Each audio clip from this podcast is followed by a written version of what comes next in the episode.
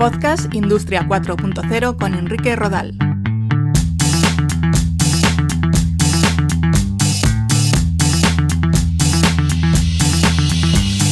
¿Qué tal? Un saludo. Bienvenidos a un nuevo capítulo de Podcast Industria 4.0.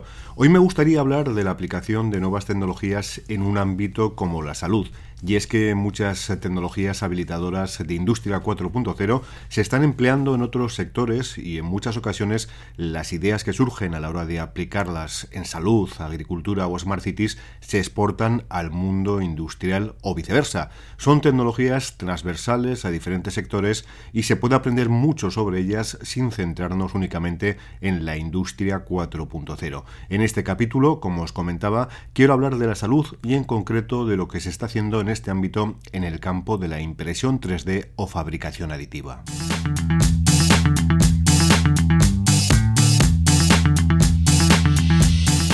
A estas alturas me imagino que ya estáis familiarizados con los conceptos principales de la fabricación aditiva o impresión 3D.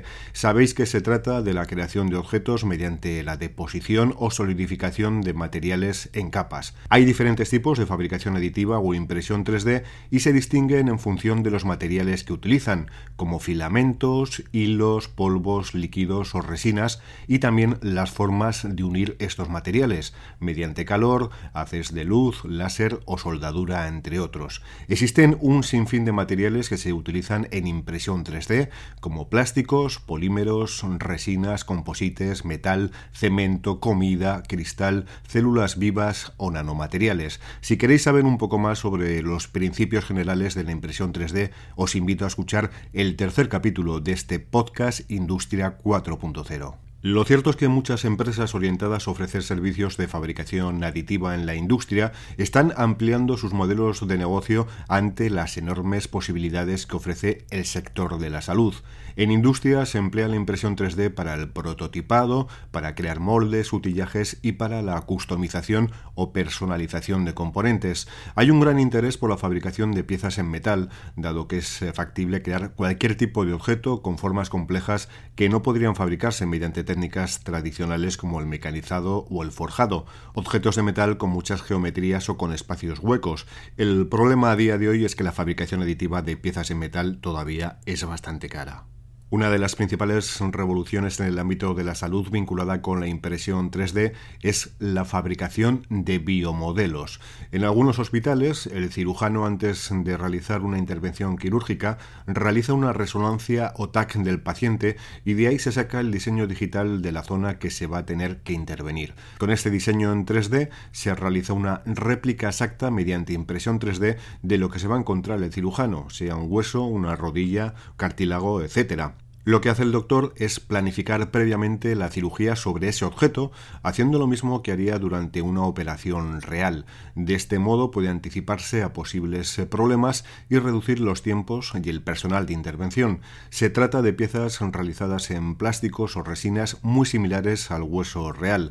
Además, estos biomodelos también sirven para explicarle al paciente más claramente qué le van a hacer durante la operación, algo que dicen que es bueno, aunque tampoco estoy muy, muy seguro.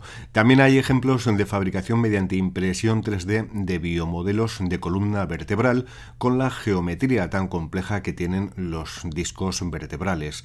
Como en el caso anterior, partiendo de un escáner o resonancia, se saca el modelo 3D personalizado y este sirve al médico para observar más detenidamente las posibles lesiones con mayores posibilidades eh, que lo que supone una observación habitual de una radiografía en 2D. Yendo al extremo, científicos de la Universidad de Carnegie Mellon de Estados Unidos han diseñado una técnica de bioimpresión en 3D que permite imprimir tejido del corazón con materiales blandos, evitando los problemas clásicos de derretimiento y eliminación por calentamiento en este tipo de, estructuras. Esto, una vez más, permite al cirujano planificar y practicar antes de la intervención de corazón real. También se fabrican mediante impresión 3D guías quirúrgicas con los puntos de corte, una especie de plantillas para que el cirujano se guíe durante la intervención.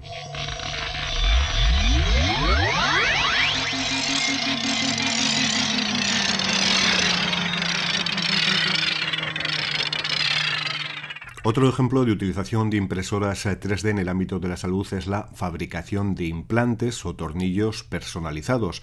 En muchas ocasiones un tornillo de interferencia para lesiones, por ejemplo de rodilla, no es el adecuado para según qué personas dependiendo de su estatura o peso. Gracias a la impresión 3D se pueden fabricar tornillos personalizados y adaptados a sus necesidades. Algunas empresas y centros de investigación también están trabajando en soluciones más complejas como la artroplastia total de rodilla, una intervención quirúrgica que reemplaza de forma íntegra la articulación de la rodilla por una prótesis.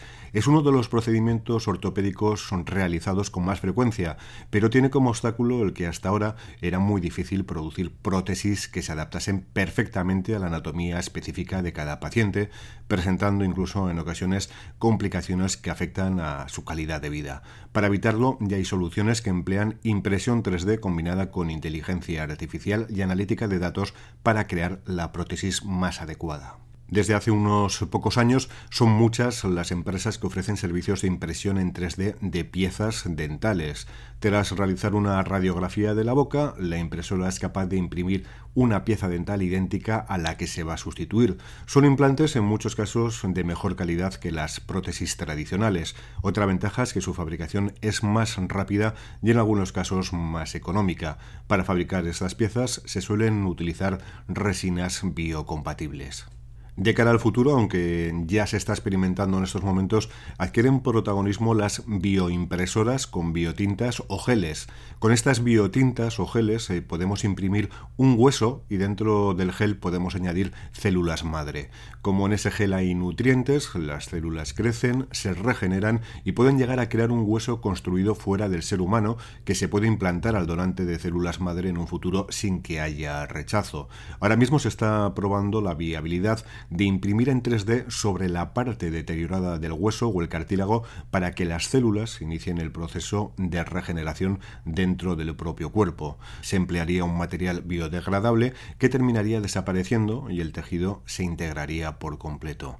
Y hay quien prevé que en un futuro será posible incluso imprimir en 3D órganos. En este sentido, se estima que en 15 años podamos reproducir prótesis de rodilla o cadera, por ejemplo, y en 25 años seamos capaces de copiar en serie órganos vitales. Ya hay impresoras 3D de biomateriales que utilizan células vivas.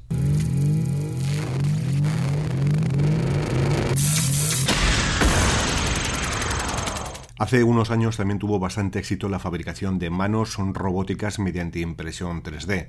A partir del proyecto RoboHand, surgido en 2011 en Sudáfrica, con el objetivo de crear manos robóticas impresas en tres dimensiones, han ido proliferando programas de cooperación mundial destinados a la misma causa, la fabricación de manos para personas que han sufrido amputaciones por minas antipersona o conflictos armados, por accidentes laborales o por malformaciones congénitas. Se trata de extremidades que no precisan de equipamiento eléctrico ni electrónico para que los destinatarios sean capaces de repararlas por sí mismos. Estas manos están compuestas por diferentes piezas de plástico, similando las distintas falanges y huesos metacarpianos y se unen mediante una especie de hilos de material resistente que les otorgan cierta movilidad y posibilidades de agarre. Algunos brazos o manos robóticas utilizan estos procedimientos para su creación. Otras soluciones vinculadas con el ámbito de la salud y la impresión 3D son las que tienen que ver con la fabricación de suelas y calzado personalizado. Se escanea la planta del pie o el pie completo y en función de ello se puede crear un zapato personalizado. Es desde luego una solución importante para los millones de personas de todo el mundo que sufren problemas en sus pies. Algunos deportistas, de hecho, ya utilizan este tipo de zapatillas para mejorar su rendimiento.